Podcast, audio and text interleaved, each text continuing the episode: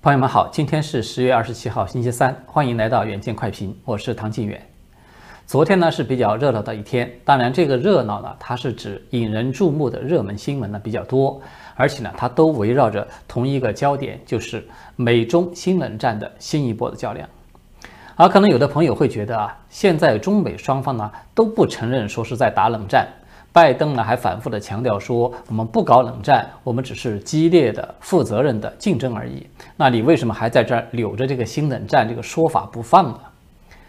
其实呢，是不是冷战呢？它并不是某个领导人嘴上说了算的。我们都知道，中美之间啊，现在三大冷战的特征是具足，其相互的关系呢，它就已经是一种事实上的冷战了。就我自己接触到的信息啊，有一位在美国的智库圈子比较有名望、比较有分量的一个精英人物，他就曾经对这个问题啊报之一笑，然后呢，他就回答说：“我们现在不叫冷战，我们只是换个说法，叫做战略竞争。”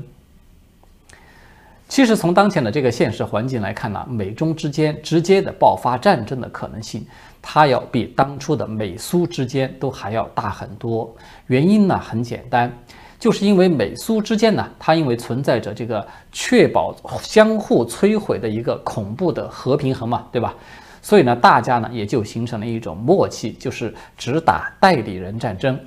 但是现在美中之间不同，它存在着一个最大的高风险的引爆点，就是台湾。这个呢，它其实是中共当局给自己断了自己的后路造成的。因为习近平他已经认定了嘛，是东升西降了，他认定自己大展拳脚的这个百年大变局已经来了，他也认定自己一统天下、留名千古的这个机会来了。所以呢，他把自己的权位。台湾未来的归属，还有整个中共的命运，全部都捆绑在了一起。他一定要在自己的任期之内来完成这个任务，这已经都是势成骑虎，他没有了余地，他也无法找台阶下了。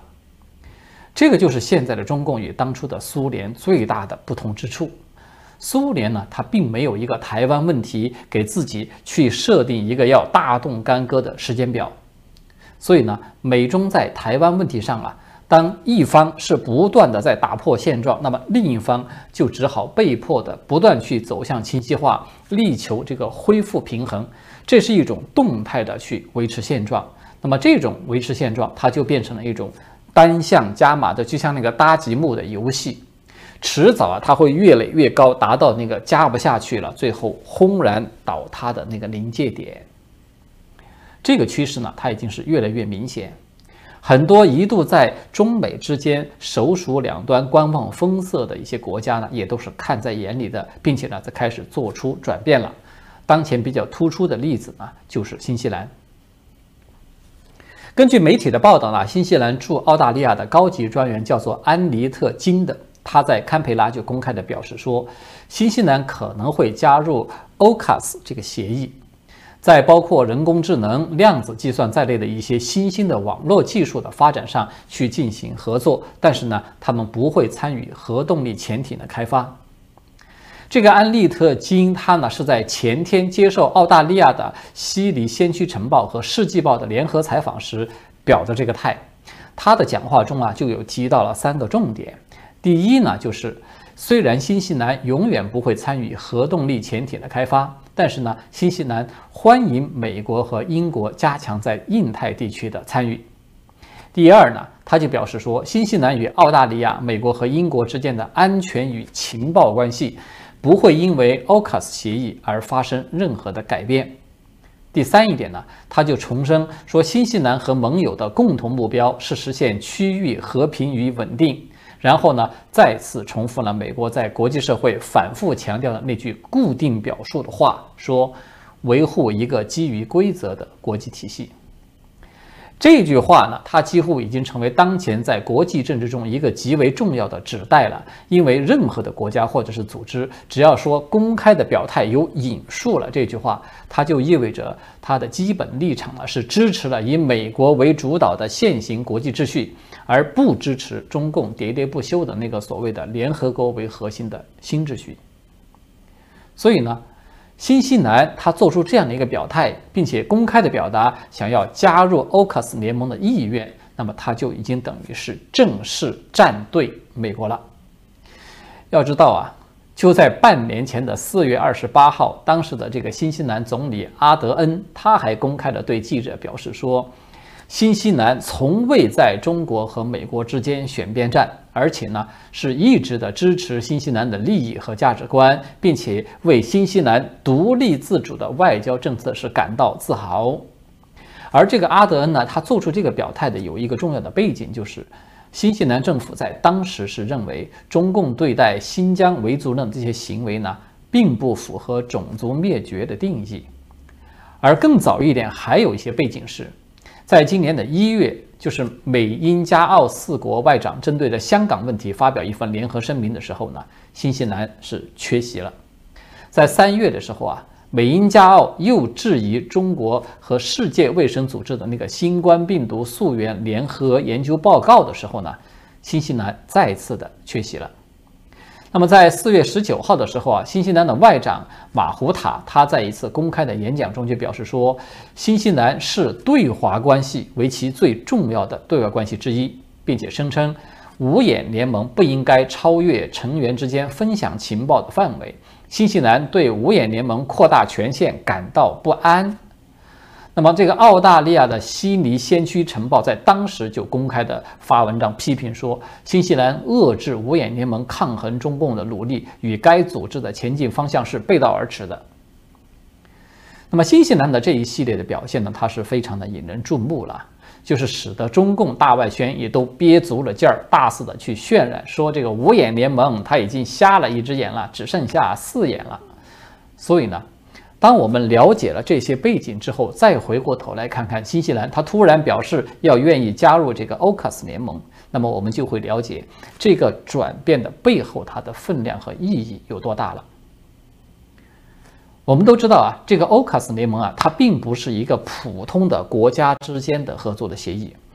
它是比北约这样的军事联盟都更为紧密、级别还更高的一种联盟形态。因为啊，它这个涉及到大量最顶尖的国防及前沿技术的共享和研发，它等于是这个成员国相互之间呢是开了一个后门，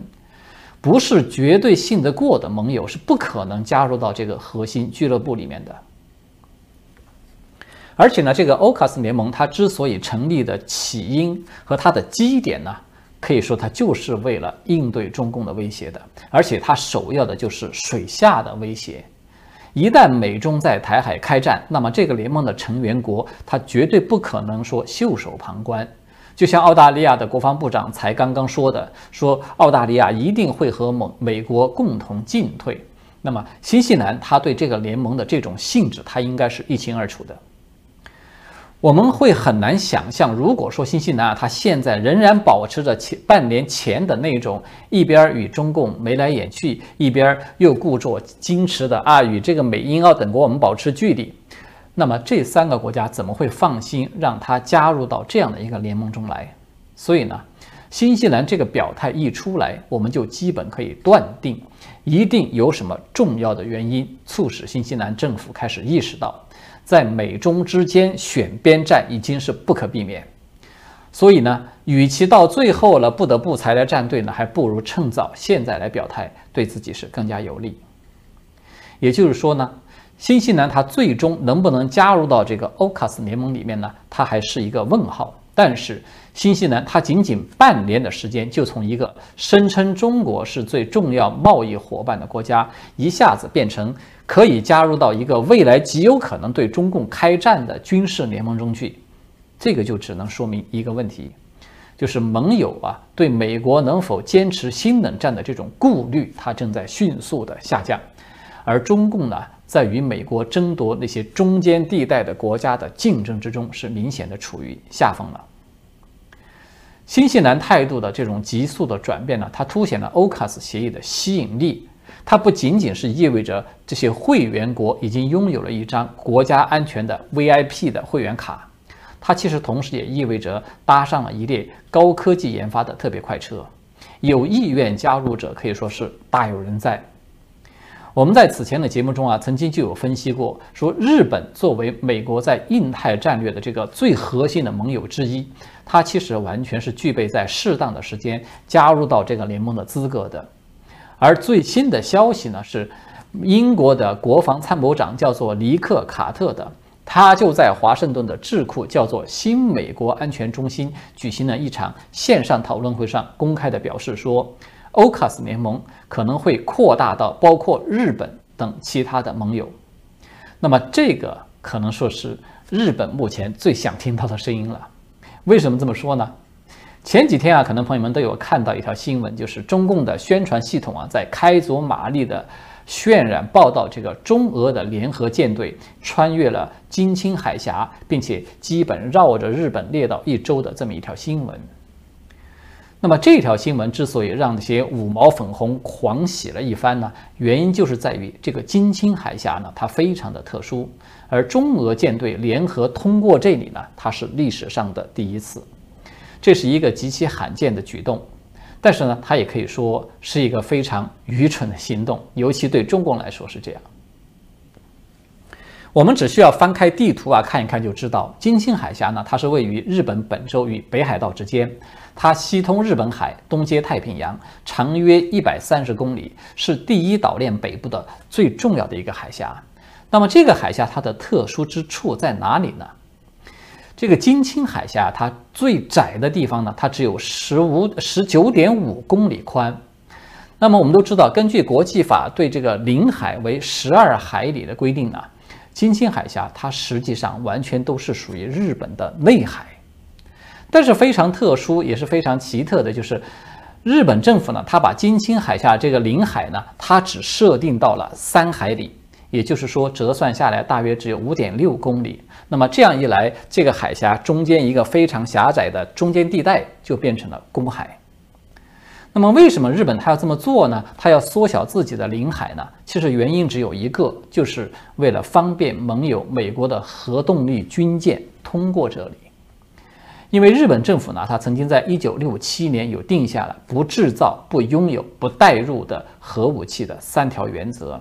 这就包括了不能够让核武器出现在日本的领土或者是领海范围之内。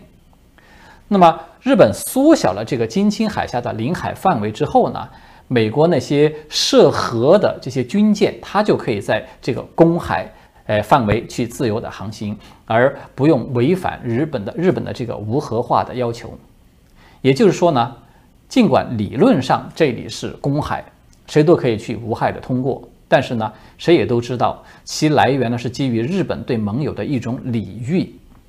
现在的中俄啊，各派了五艘军舰一起耀武扬威地穿越了这个金青海峡，它当然不是一种友好的宣示了，而是带着一种明显的恶意，就是用航行轨迹相当于把日本切成了两半儿，它是让人站在岸上就可以清清楚楚地看到这些军舰通过的，这当然是让所有的日本人都感到非常的不舒服，甚至是感到愤怒的。而这种愤怒呢，它就很有可能会导致两个结果。第一个呢，就是日本有可能会对国内呢就寻求修法了。而无论是这个修法把领海恢复到了十二海里，从而将金青海峡重新纳入到内海之内，还是说针对着日本那个无核三原则来进行修改，其实啊，它在战略上对中共来说都是一个重大的损失。那么第二一点呢，就是日本对外呢，它就有可能去寻求更为有效的军事联盟，以及去合理的扩充自己的军事的实力。就像刚才提到的，日本呢，它很有可能会加入到欧卡斯联盟中来。虽然日本它不是五眼联盟的成员，但是日本显然有比新西兰更受美英澳信任的基础，它也有了这个自己备受威胁这么一个更充分的理由。所以呢，中共他自以为啊，可以通过这种方式来回敬、威胁一下日本对台海问题的表态。殊不知呢，他很有可能会得到一个相反的结果，就是日本会寻求更为强大的力量来介入到台海，因为日本的国家安全，它就已经和台海深度的连接是不可能分开了。那么，为什么我们说中共这一次耀武扬威之举其实非常的愚蠢呢？原因就在这里了。对俄罗斯来说啊，如果说让中共从东海方向的日本，再到南海方向的美澳，再到西南陆地方向上的印度，他们都成为中共的敌人，那么这个可以说，它就是普京最乐意看到的局面。就像那个金灿荣曾经有说过嘛，他说要给美国树立至少四个敌人是一样的。当中共有了四个甚至是更多的强敌在环伺的时候呢？那么中共就只能够一直乖乖的在俄爹的面前去纳贡捐书了。所以从这个角度上来看啊，这种刺激日本给中共树敌的行动，俄罗斯呢他是巴不得越多越好。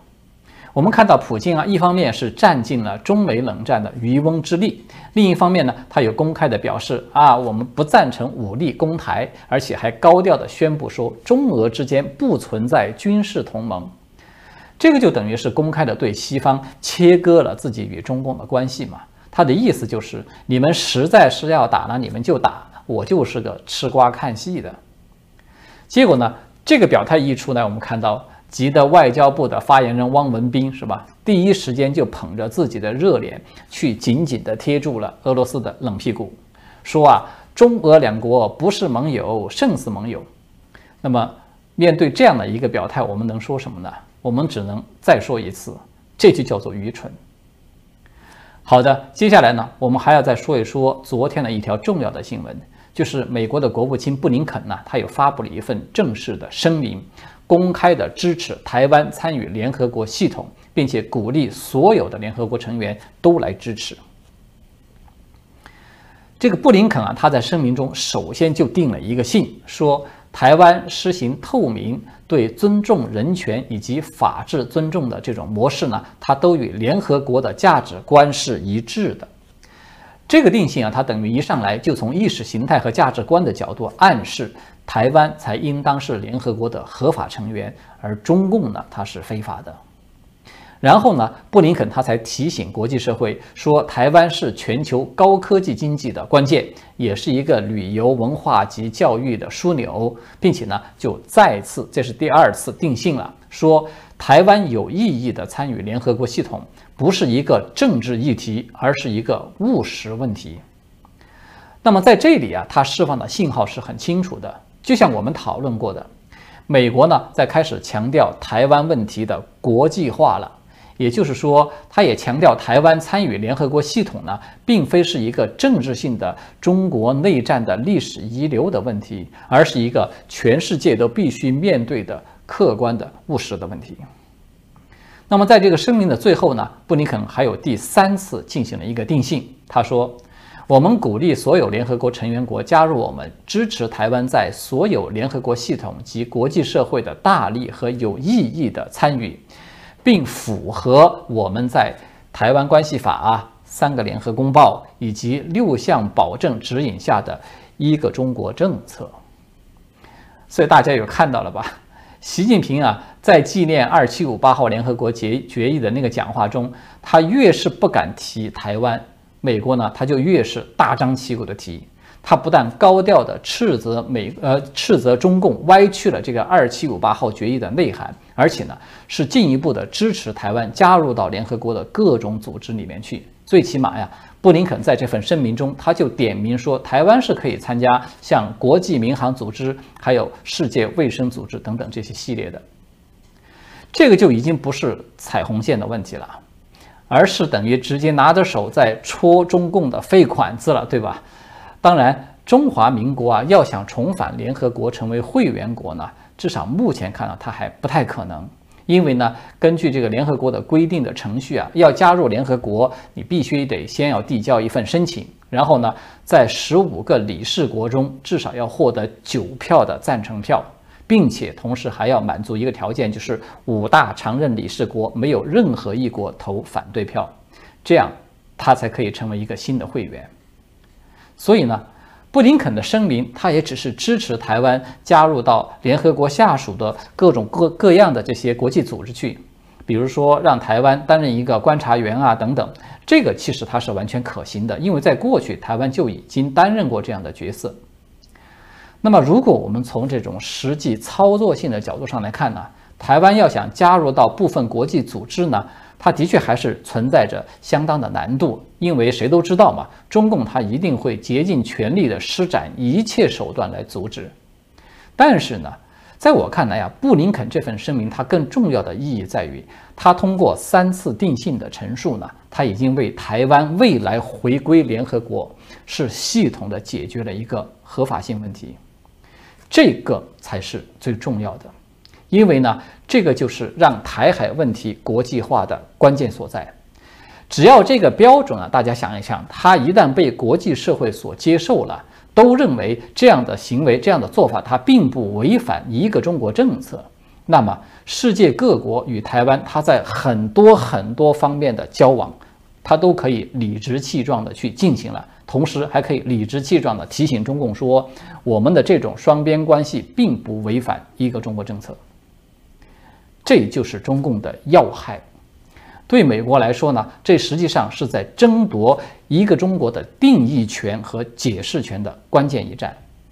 这个就是非常有意思的一幕出现了，对吧？我们看到中共啊，是频频的针对着西方主导的像民主啊、人权啊等等这些概念去争夺那个定义权。那么现在呢，美国是正在以彼之道还施彼身。当然，不管最终啊它的效果能够达到什么程度，但是最起码呢，这个方向是对的。既然中共可以把自己进入联合国叫做重返，那么未来中华民国再来一次真正意义上的重返，也不是没有可能，对吧？好的，我们今天呢就聊到这里了，谢谢各位的观看，我们下次再见。